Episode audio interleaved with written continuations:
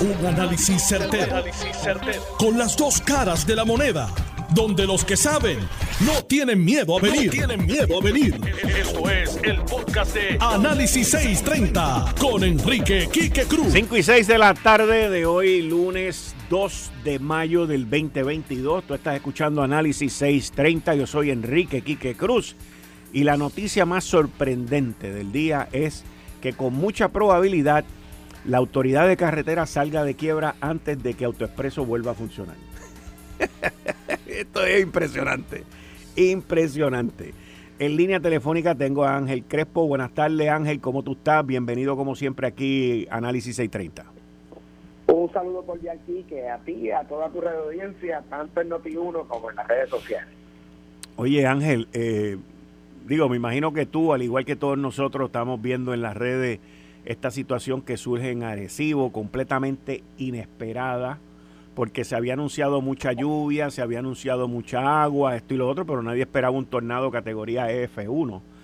Este, ¿Cómo, desde tu punto de vista de conocimiento y experiencia en manejo de emergencia, cómo tuviste esto? Pues mira, un escenario eh, bien atípico para nuestra jurisdicción, aunque no es la primera vez que ocurre. Yo quiero felicitar primero que todo a las autoridades a nivel local que se movieron de inmediato a los bomberos de Puerto Rico, que de paso están conmemorando su semana y hoy eh, conmemoran el 80 aniversario de la creación del cuerpo de bomberos. Así que hizo una labor, ¿verdad? Desde el punto de vista de lo que es respuesta inmediata, muy buena eh, porque pues, estamos hablando de que esta empresa Tremotín maneja varios productos, desde refrigerantes y otro tipo de, materiales que se almacenan en, grandes cantidades, que pueden representar verdad una emergencia también con materiales peligrosos. Así que desde ese punto de vista de lo que se reaccionó rápido, me parece bien impactante. no me sorprende porque Ernesto Morales es una persona bien activa, pero que él como uno de los meteorólogos de mayor experiencia del Servicio Nacional de Meteorología, llegara físicamente y presencialmente ayer, el mismo día de la emergencia, pues habla mucho ¿verdad? del interés científico, eh, tanto a nivel de la NOAA y del gobierno, como verdad de, de Ernesto, que como te digo, pues más allá de un científico, se ha vuelto un respondedor de, de, emergencia en Puerto Rico. estuve en contacto con el señor alcalde ayer en la tarde, me excuso que estoy un poquito afectado a la garganta, y con su director de manejo de emergencia, porque yo eh, soy asesor del alcalde, yo he estado ayudando a él a revisar sus planes de emergencia y, hemos estado haciendo una labor ¿verdad? de fortalecer ciertas áreas de respuesta allá en el municipio, así que tuvimos la, oportunidad de, de, conversar ayer y ya en esa dirección, pues el director de manejo de emergencia ayer en la tarde ya habían visitado unas 26 residencias, según me informaron, que pues, fueron de las que recibieron daños directos y ya estaban levantando una información que es bien importante, que se conoce como el estimado preliminar de daño, por sus siglas en inglés, el PRIDA o PRIDA, que es bien importante someterlo, ¿verdad? Y al negociador total de manejo de emergencia, Santo, que es el director regional de allá, una persona bien diligente y, siempre ha estado muy pendiente de lo que ocurre en el municipio. Y en horas de la tarde eh, me enteré que el comisionado interino, Nino Correa, pues, pues llegó también allá. Así que yo espero que se puedan caminar una, unas acciones de respuesta coordinada, que se pueda documentar esta, esta emergencia lo más rápido posible, porque como tú sabes, Quique, el, el, el red tape, como dicen allá en Castilla la Vieja, ¿no? la, burocracia en el gobierno federal es muy diferente a la del gobierno estatal, quizás es hasta más burocrático por muchos temas que quizás no vienen a la, la pena la discusión ahora. Pero pues yo espero en Dios que puedan agilizar eso y por último, ¿verdad? En esta introducción, el, pues con el termoquín, mi hermana, una un recuerdo que mi esposa eh, trabajó por siete años con ellos, así que ella conoce muy bien la planta y ayer estábamos los dos como que ruborizados, ¿no? Porque es un lugar donde ella eh, trabajó hace muchos años. Así que a todos los que conozco que trabajan allí, me solidarizo con, con ellos y espero en Dios que, que la empresa pues, pueda tener acceso a sus coberturas de seguro y puedan darle continuidad a su operación lo más rápido posible. O sea que tú ayer, como eres, o sea, e, eres consultor del municipio de Arecibo, desde ayer tú estuviste envuelto en esta situación, este, involucrado en, en, en esto y te enteraste desde un principio y viste y pudiste, informaron sobre las movilizaciones que se hicieron. Correcto, el, alcalde mantiene una, una, comunicación bien directa con este servidor, su, director de manejo de emergencia y su comisionado, este era un comisionado extraordinario también en la policía, Leslie Feno, que quizás el, nombre le suena a la gente porque él es hermano de Melvin Feno, que dirige eh, la división de transporte de, de, carretera, de tránsito en la policía. Pues Leslie, su hermano, es el comisionado y son, de verdad que el equipo de trabajo en Arecibo es excelente, son gente bien comprometida, eh, con, con vasta experiencia, en el caso de Johnny, pues él es rescatista y los muchachos allí en manejo de emergencia, o sea, desde el grupo de emergencias médicas y demás. Y el alcalde pues tiene muchos planes en, la jurisdicción y yo pues me, siento eh, honrado, ¿verdad?, de poderle eh, ayudar eh, en, analizar cómo fortalecer más la, las capacidades de respuesta. Pero pues estas emergencias, eh, la palabra emergencia viene del latín, de, una palabra que, que, emer, emergis, que significa algo que emerge, algo que, que surge, que tú no lo esperas. Y, y pues en Puerto Rico, como yo siempre digo, le damos mucho énfasis a la temporada de huracanes, no es para menos.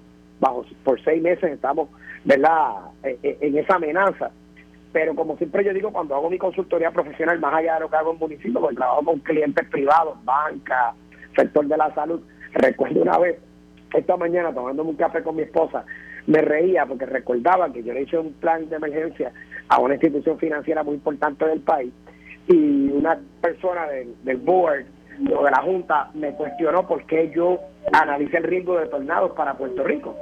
Y yo le digo, mira, en el análisis de riesgo vulnerabilidad hay que contemplar los tornados porque aunque no tenemos la frecuencia con la que ocurren en Estados Unidos, yo pues tengo el privilegio de, más allá de haber tomado clase con él, es un mentor de todos nosotros en manejo de emergencia, estamos hablando de, de Rafael Méndez Tejeda, profesor catedrático de la Universidad de Puerto Rico en Carolina, una figura que, que es la autoridad del cambio climático en el mundo, el calentamiento global.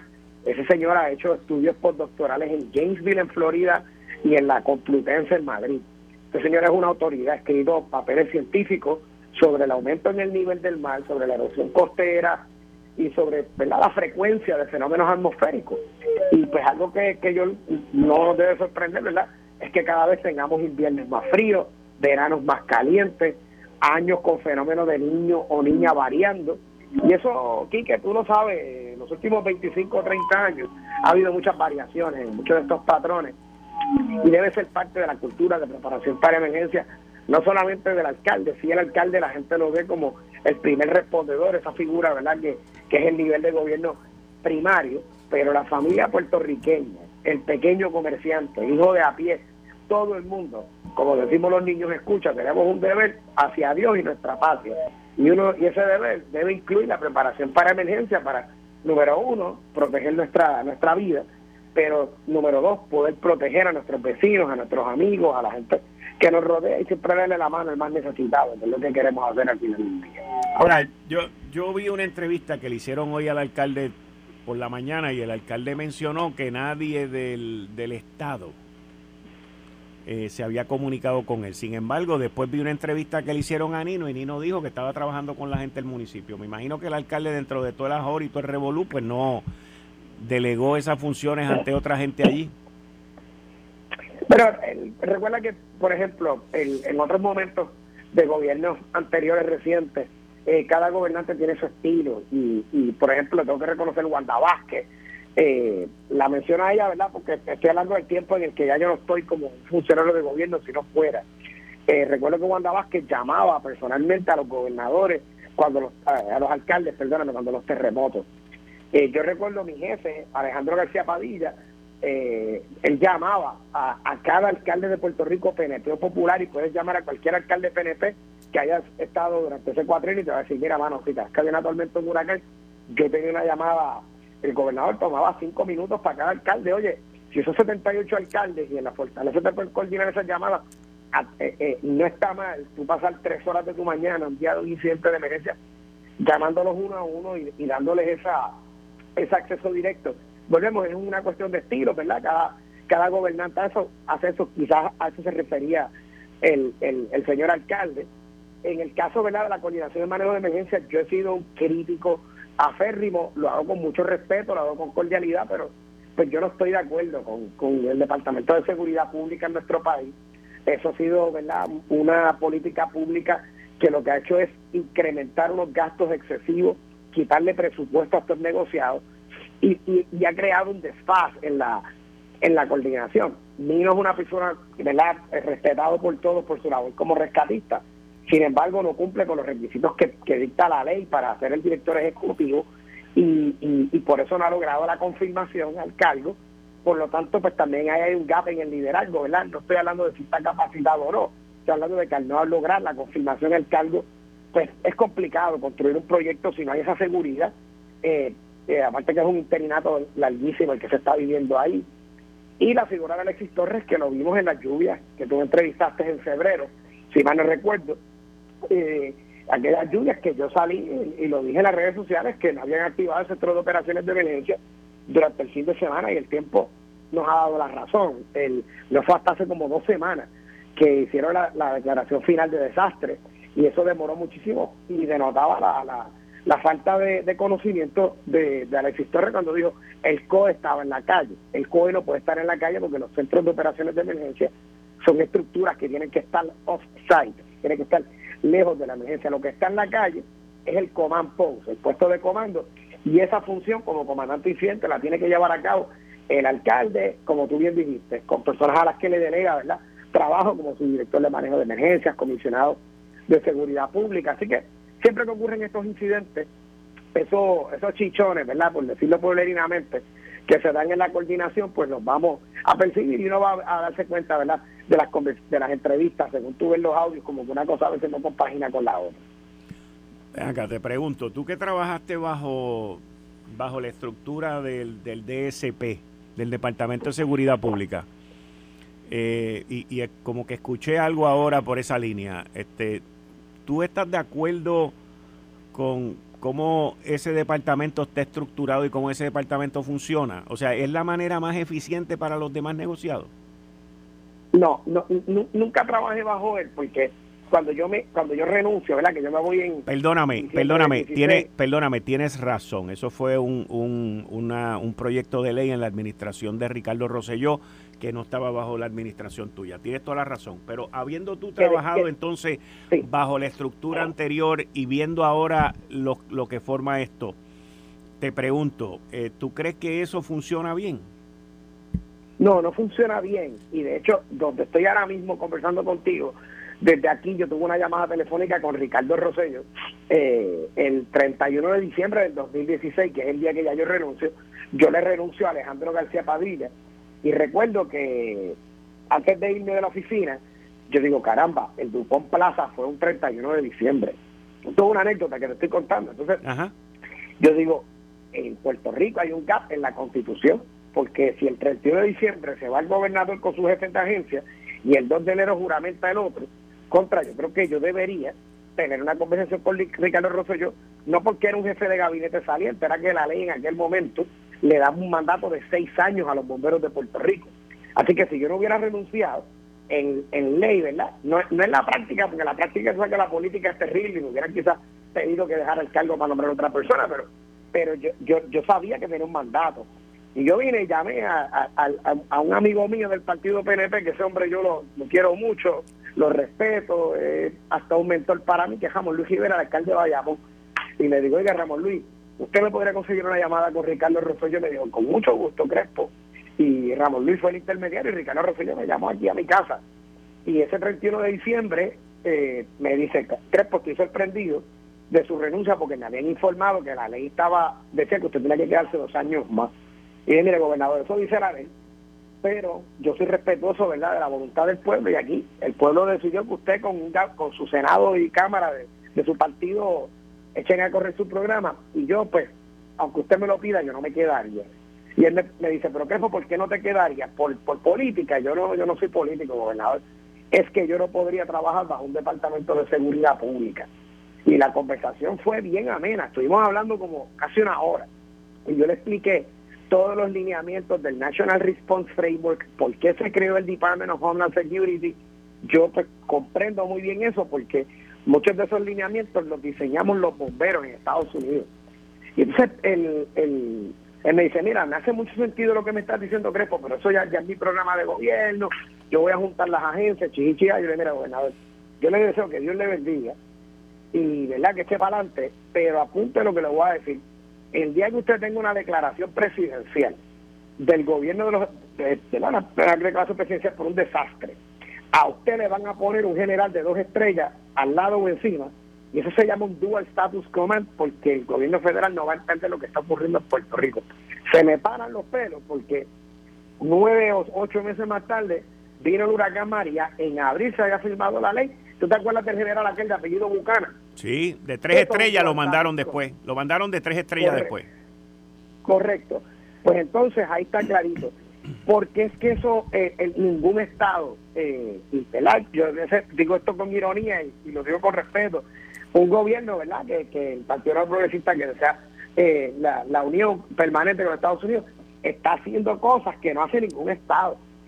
Nosotros como, aunque nosotros no somos un Estado, somos un Commonwealth, a nivel de lo que es FEMA, de lo que es desastre, nosotros somos vistos igual que un Estado para efectos de jurisdicción y estamos en la región 2 de Nueva York. Ningún Estado ni ningún territorio tiene un Homeland Security criollo. Eso es un disparate.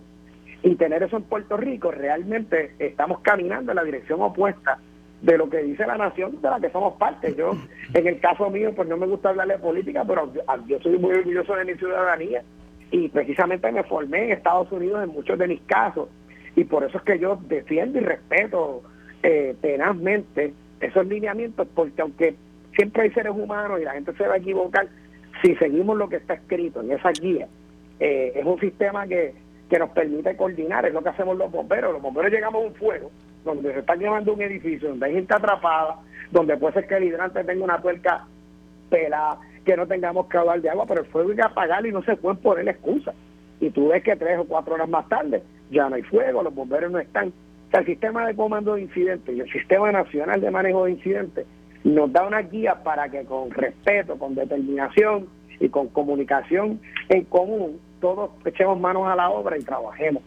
Así que ese departamento, eso está matándonos. El mensaje lo hemos llevado, no Ángel Crespo. O sea, cuando te hablo un Epifanio Jiménez, que en Puerto Rico nos va a ver una, un ápice de duda del, del, campeón que fue como director de la Defensa Civil, eh, cuando te lo dice un Heriberto Saurí, que fue una persona bien respetada, que ambos son estadistas y progresistas, cuando te lo dice un Nazario Lugo, que fue el que le tocó transformar todo eso en los años ya de después de las Torres Gemelas, que se sirvió con Sila y Aníbal, yo, el mismo Amel Gómez, que es PNP y, fue el director de Ricky, que no le dieron la oportunidad de continuar adelante durante la emergencia, eso es otro, harina de otro costal.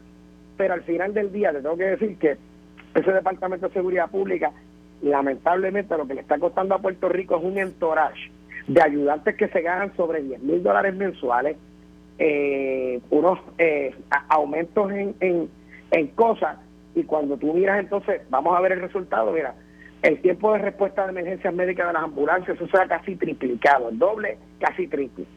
En los bomberos de Puerto Rico, actualmente pues no hay un comisionado todavía designado, digo, designado no hay, pero no confirmado.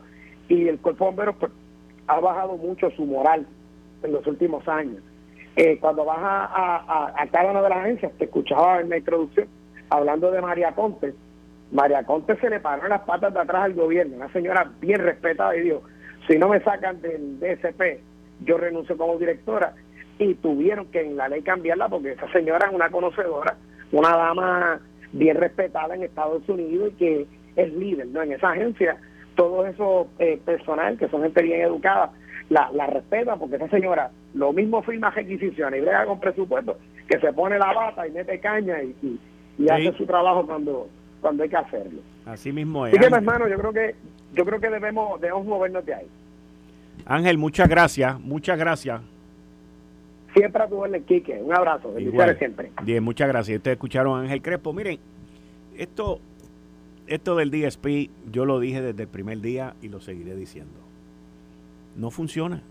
Es un gasto enorme, una, burocracia adicional.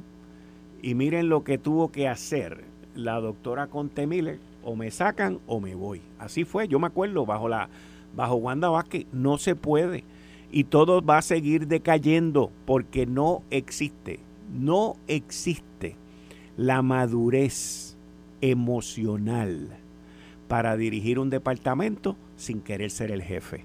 Una cosa no tiene nada que ver con la otra. Todos llegan allí, todos quieren ser policía, todos quieren ser de todo y no terminan haciendo nada Lo digo desde, desde que comenzó y se lo dije aquí a Orona. De frente se lo dije. Y la historia y los hechos y como siguen ocurriendo las cosas, no me han hecho quedar mal. No me han hecho quedar mal. Y va a seguir así. Y Dios quiera que no ocurra nada este verano, porque lo que pasó en Arecibo es un pellizquito de ñoco comparado con los huracanes que hemos visto aquí. Y miren lo que ha pasado. Luma no tiene las brigadas. No tiene las brigadas. Luma no tiene la rapidez de respuesta porque no tiene el personal. Eso es Luma. El resto, ya ustedes verán, tenemos que persignarnos a que Nino Correa, un secretario interino, un, comisionado interino, sea el que corra esto. Pero Nino es rescatista.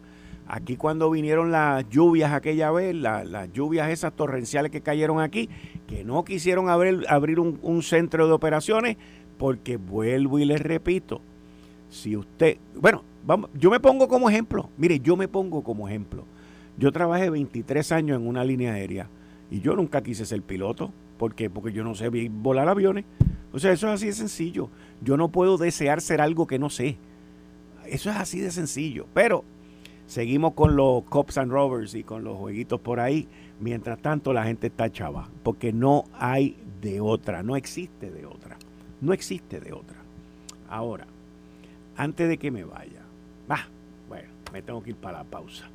Al regreso estoy con Julio Benítez, el licenciado Julio Benítez, que quiero que me, me dé luz en esta situación que fue una noticia que salió la semana pasada sobre la farmacéutica Amgen, que el IRS, el Internal Revenue Service, le está cobrando 7 mil millones de dólares y cómo eso afecta el traer farmacéuticas a Puerto Rico, el traer compañías biomédicas a Puerto Rico, cómo eso afecta el futuro de Amgen. Mire, él sabe de esto más que yo, por eso es que los que saben son los que vienen aquí, que no tienen miedo a venir aquí. Los que no saben no quieren venir, ni, ni, ni pasar por la puerta. Pero el que sabe de esto es Julio Benítez. Y, y, y Julio sabe el impacto que esto puede tener sobre esa industria y sobre esa empresa. Pero en mi mundo analítico, en mi mundo de, análisis, yo le digo una cosa, que lo dije la semana pasada. Si Amgen se va de Puerto Rico, va a ser un pueblo fantasma desde Caguas hasta Macao. Ese, ese litoral completo, la, carretera 30, que ahí fue donde yo empecé como vendedor en American Airlines en 1984. Yo cruzaba toda esa, toda esa, todos esos pueblos por ahí. Y, y allí estaba Johnson Johnson, estaba McNeil, Estaban un montón, estaba Intel con los microchips, había un montón, pero ninguna que yo haya visto, que yo recuerde, ha sido tan grande como lo es Amgen hoy en día. Es una cosa gigantesca y así de gigante es la dependencia. Al regreso vamos a hablar de él sobre eso y otros temas que él siempre nos trae los lunes. Eh, estás escuchando el podcast de Noti1.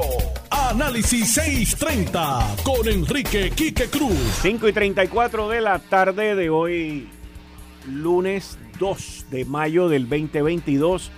Tú estás escuchando Análisis 630. Yo soy Enrique Quique Cruz y estoy aquí de lunes a viernes de 5 a 7, como todos los lunes, con el licenciado Julio Benítez. Buenas tardes, Julio. Bienvenido aquí, como siempre, a Análisis 630. Muchas gracias. Buenas tardes, Quique, y buenas tardes a nuestros radio oyentes. Bueno, eh, yo estaba mencionando antes de que nos fuéramos a la pausa dos temas que quiero tocar contigo. Tú me mencionaste el de Thermo King. Sí. Thermo King, tú mencionas, me estabas mencionando fuera del aire que tiene casi mil empleados, 900 y pico de empleados, que me imagino que será el más grande en esa área, o por lo menos en Arecibo. Por lo menos el Parque Seno Gandía, dudo que haya un patrono que tenga más empleados que ellos. ¿Y a qué se dedica Thermo King? Tienen varias líneas de productos, tienen sistemas de controles, eh, manejan también refrigerantes, son, son varias líneas de productos donde como parte de esas operaciones manejan sustancias que hay que tener eh, ciertos permisos para poderlas manejar y demás. Eh, y esto que ocurrió, obviamente es una cosa que, que coge de sorpresa a, cualquiera, porque no, es como una tormenta que sabemos que va a llegar, esto surge en el momento. Eh, y que tú sepas, durante, después del huracán María, no hubo ellos no sufrieron grandes daños o grandes pérdidas durante el huracán María, que tú sepas. Yo no me yo no recuerdo. no tengo el detalle de, de, los daños que puedan haber reclamado dentro del sistema en el cual yo estaba, ¿verdad? Pero eh, sí, para todos los inquilinos de, de Pritco, pues se inició un proceso luego de, de María, en donde se fue inventariando a través de la isla los daños y eso incluye el, área de Arecibo, eh, para poderle reclamar a FEMA eh, para arreglar los problemas que causó. Eh, en su gran mayoría, los problemas causados por María en los edificios de Prisco era precisamente en el sistema de techo, en la impermeabilización, de los techos. de los techos. Sí. pues esos techos estaban hechos bajo unos estándares eh, que aguantaban una cantidad de, ¿verdad? de, vientos preestablecida, eh, acordada hasta con las aseguradoras y demás. Eh, y pues María superó todo eso y causó daños alrededor de la isla en, en, muchos techos. Más de 300 edificios recibieron daños en el área de los techos. estoy seguro que tiene que haber un equipo de, de, de PRITCO, de los ingenieros del área, que está trabajando para inventariar todos los daños que se puedan reclamar. Eh, siempre entran también las pólizas de seguro de por medio. Termoquín es una empresa tan grande que no sé si, si tenga seguro o si son self-insured, como pasa mucho con estas compañías. Yo recuerdo en la época que yo estaba en, en American, que la línea aérea estaba autoasegurada hasta 200 millones de dólares y de 200 millones de dólares, pues entonces entraba el seguro que tenían. Mm. Es, más o menos como tú decir que ese es el deducible. Que es el deducible, gran deducible. Sí, sí, sí, no, es, heavy, es heavy. A mí me, preocupa mucho que obviamente esto es un caso totalmente fortuito eh, y que para manejar a nivel operacional presenta muchos retos eh, no, ¿En qué sentido? ¿En qué sentido? Pues, en términos del business continuity, de, la continuación de la operación. Es lo que es lo que es lo más importante de cómo tú, pues gracias a Dios no hubo pérdidas de vida, gracias a Dios no hubo un desastre en términos de algo explosivo, una cosa así, eh, y es pues básicamente un daño al equipo, al, equipo, a la planta física y cómo ese daño pues eh, entorpece o no deja que las operaciones pues vuelvan rápido a la normalidad. A la normalidad. Y, en la medida... Y el problema de eso es, y esto tú y yo lo hemos hablado eh, después del huracán María, el problema de eso es que en la medida, voy a usar tus palabras ahora, que en la medida de que tú no puedas entrar en operación lo más pronto posible, esa producción se la llevan a otro sitio porque ellos no pueden parar la producción, especialmente con la demanda, con la necesidad y con la lentitud que se están haciendo las cosas ahora. No estoy hablando de Puerto Rico, estoy hablando a nivel mundial. así es que operan los negocios. Exacto, y entonces pues tú vienes y, mueves una línea de operación a otro sitio o te vas a otro país, a otro destino que quizás es más económico que este y le metes un turno adicional de ocho horas allá, aunque tenga que pagar el overtime aquí te va a costar más. O sea, eh, eh, es que las, empresas tienen que buscar soluciones inmediatas a los problemas inmediatos que tienen en la producción, en la línea de producción. Así es, y no me cabe la menor duda de, las capacidades que tiene nuestro, nuestro equipo de trabajo en Puerto Rico. Los gerentes de operaciones de, la isla fueron sumamente creativos luego del paso de María y, y tenían el respaldo de los equipos de trabajo también eh, para poder restablecer las operaciones y, lograr que les permitieran continuar con la operación, aunque había dudas de si iban a tener energía eléctrica, si iban a poder sacar el producto de Puerto Rico o no. Todas esas cosas se levantaron en ese momento, ¿verdad? Salieron a, flote la, la varia, eh, todas las variables que pueden afectar una operación.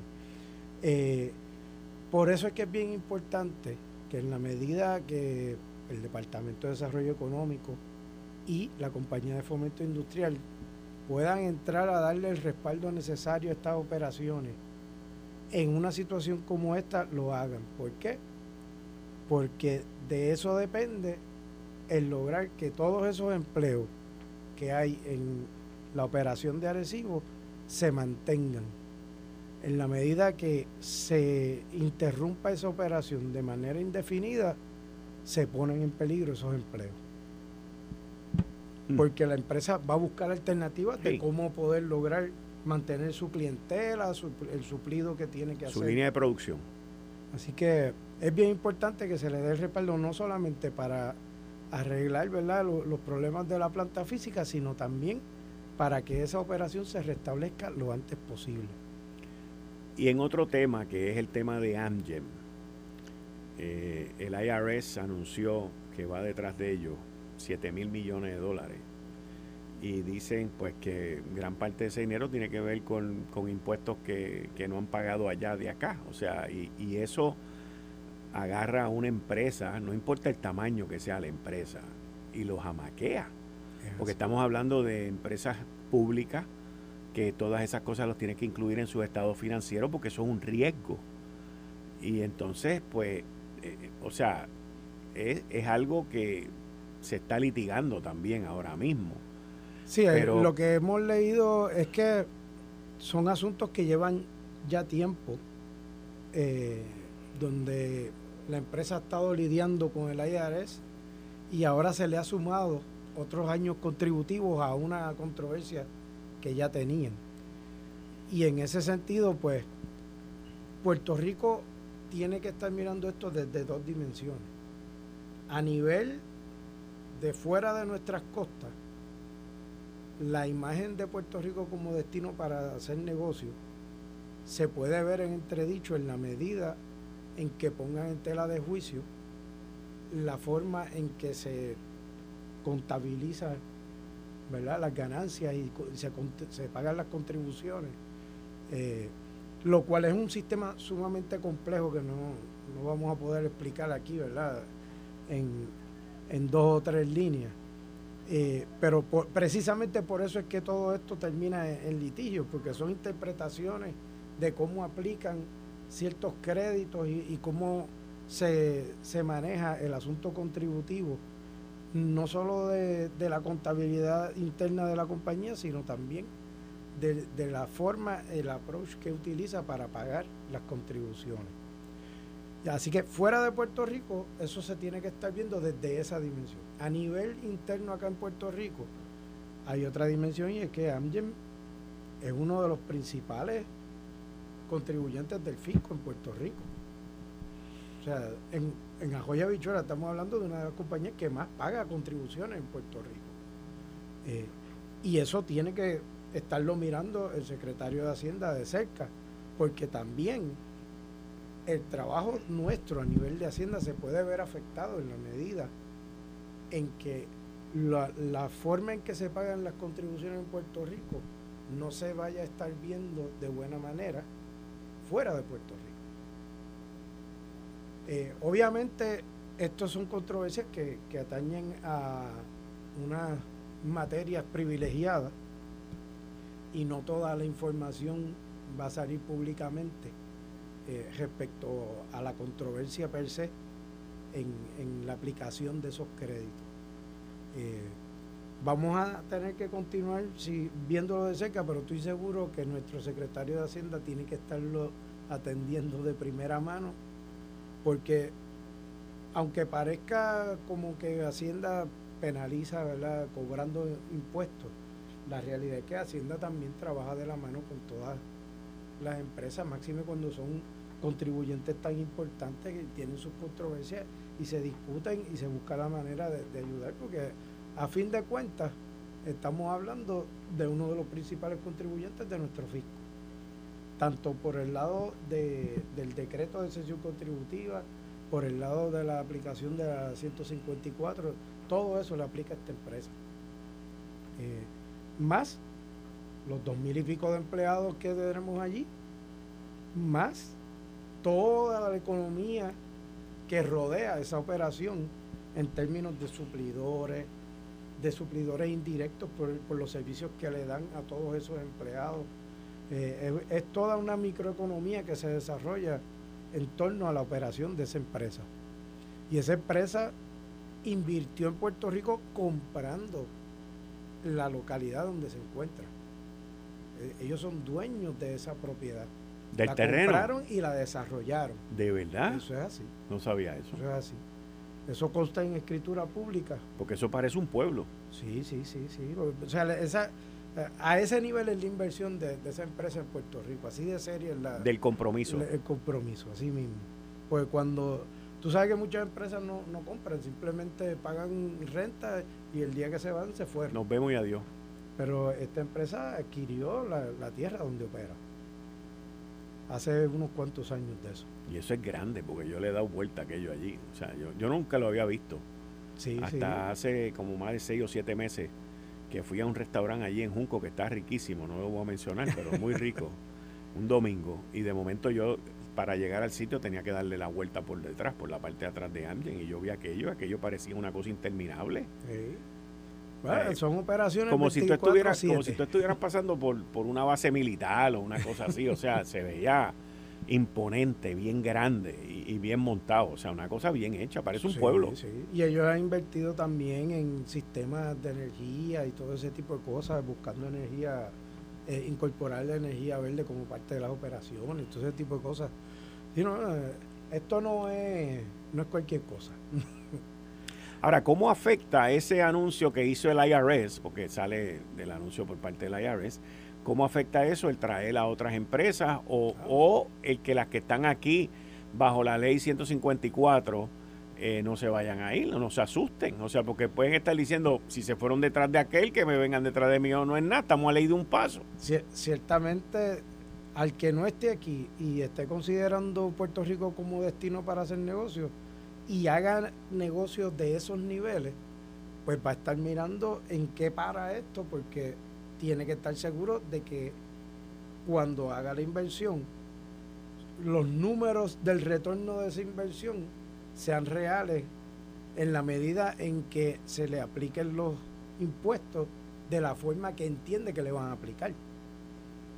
Que, es el, lo que le dirían en inglés el bottom line de esto es una controversia de, impuestos. Y en los impuestos tú sabes que lo que aplica es qué crédito tú estás cogiendo para reducir tu obligación. Pues no, no podemos adentrar más allá de eso, pero ciertamente todo el que esté considerando a Puerto Rico como destino para hacer inversión a esos niveles tiene que estar pendiente de cuáles son las políticas que va a seguir el IRS respecto a, la acreditabilidad de los gastos que, presentan los, taxes de Puerto Rico. Yo cuando vi eso, porque en lo que pensé es que a veces los los abogados de lo que se llama en inglés tax lawyers, los abogados que tienen que ver con, con decretos contributivos, con impuestos, pues a veces se van bien agresivos y, presentan su teoría, ¿ves? O no su teoría, perdón, su interpretación de la ley. Y entonces luego vienen los contables, sin decir nada de los contables, que siempre andan por la, se supone que los contables siempre anden por la regla más, más, más derecha y más... Y también se ponen creativos, porque todas estas cosas tienen que ver con márgenes de ganancia y los márgenes de ganancia también tienen que ver con bonos. Y los bonos también tienen que ver con, los precios de las acciones en el mercado. Ahí es el y, y entonces, eh, por ejemplo, Amgen no es la única empresa en Puerto Rico que ha sido demandada por el IRS. A Microsoft le metieron una demanda de tres mil y pico de millones de pesos también. Así es. Y, y aquí la situación es que tú tienes unos beneficios por, estar aquí, garantizado por el gobierno de los Estados Unidos, porque es el Departamento del Tesoro. A fin de cuentas, sí. A fin de cuentas es eso. O sea, el Tesoro es el que establece eso, específicamente esto de lo que se está hablando ahora. Y, y entonces el, vienen las interpretaciones, vienen las acciones, Y después vienen los líos, como esto ahora, porque tú tener bajo tus espaldas una demanda de 7 mil millones de pesos, no importa cuán grande tú seas, o sea, te eso es dinero, de verdad. Eso es dinero, exacto, eso es dinero. Y específicamente cuando tú tienes que agarrar en tu estado financiero y decir públicamente... Tengo esta contingencia. Mira, ven acá, ¿y de qué es esta contingencia aquí de 7 mil millones? No, es un pleito que tengo allá en Puerto Rico. Lo tienes que separar y lo tienes que tener ahí. Eh, digo, y, tenemos que tener también presente que estas estos sistemas de contabilidad y todo, todo este tipo de, ¿verdad? de manejo de las finanzas de estas empresas no se llevan a cabo eh, livianamente. Todas estas empresas trabajan siempre con las compañías más grandes multinacionales de contabilidad también. Sí. Que son los mismos que hacen los policies para efectos de, del Tesoro de los Estados Unidos cuando entran a, participar en las administraciones. Eh, por eso es que es tan complejo y no, es un, no son asuntos fáciles ni de explicar ni, ni de resolver, eh, porque terminan en, asuntos técnicos de interpretación. Eh, nosotros tenemos que seguir de cerca el resultado de esto por lo que tú dices, por la, imagen de Puerto Rico, eh, que siempre se ha distinguido en que en Puerto Rico hay operaciones reales. Están los paraísos fiscales que se habla por ahí, donde tú vas a buscar una empresa y no la encuentras. Lo que hay es un, box de correo y ahí es donde reciben las cartas y los estados de cuenta. pero no, hay operaciones reales. Puerto Rico es al contrario de eso. En Puerto Rico tú tienes exenciones contributivas, pero tú vas y buscas y hay operaciones. Y por eso es que hemos podido salir adelante eh, con nuestras nuestras políticas fiscales. Eh, pero no, no deja de afectarnos el que surjan este tipo de cosas. Si te fijas, los años que se está reportando que entran en la controversia son años anteriores a la reforma contributiva de Trump, en donde había, por decirlo así, había unos porcientos diferentes de contribuciones y había unas, no, no había unas penalidades que trajo la, la, la política de, impuestos de Trump, que son el guilty y el BIT.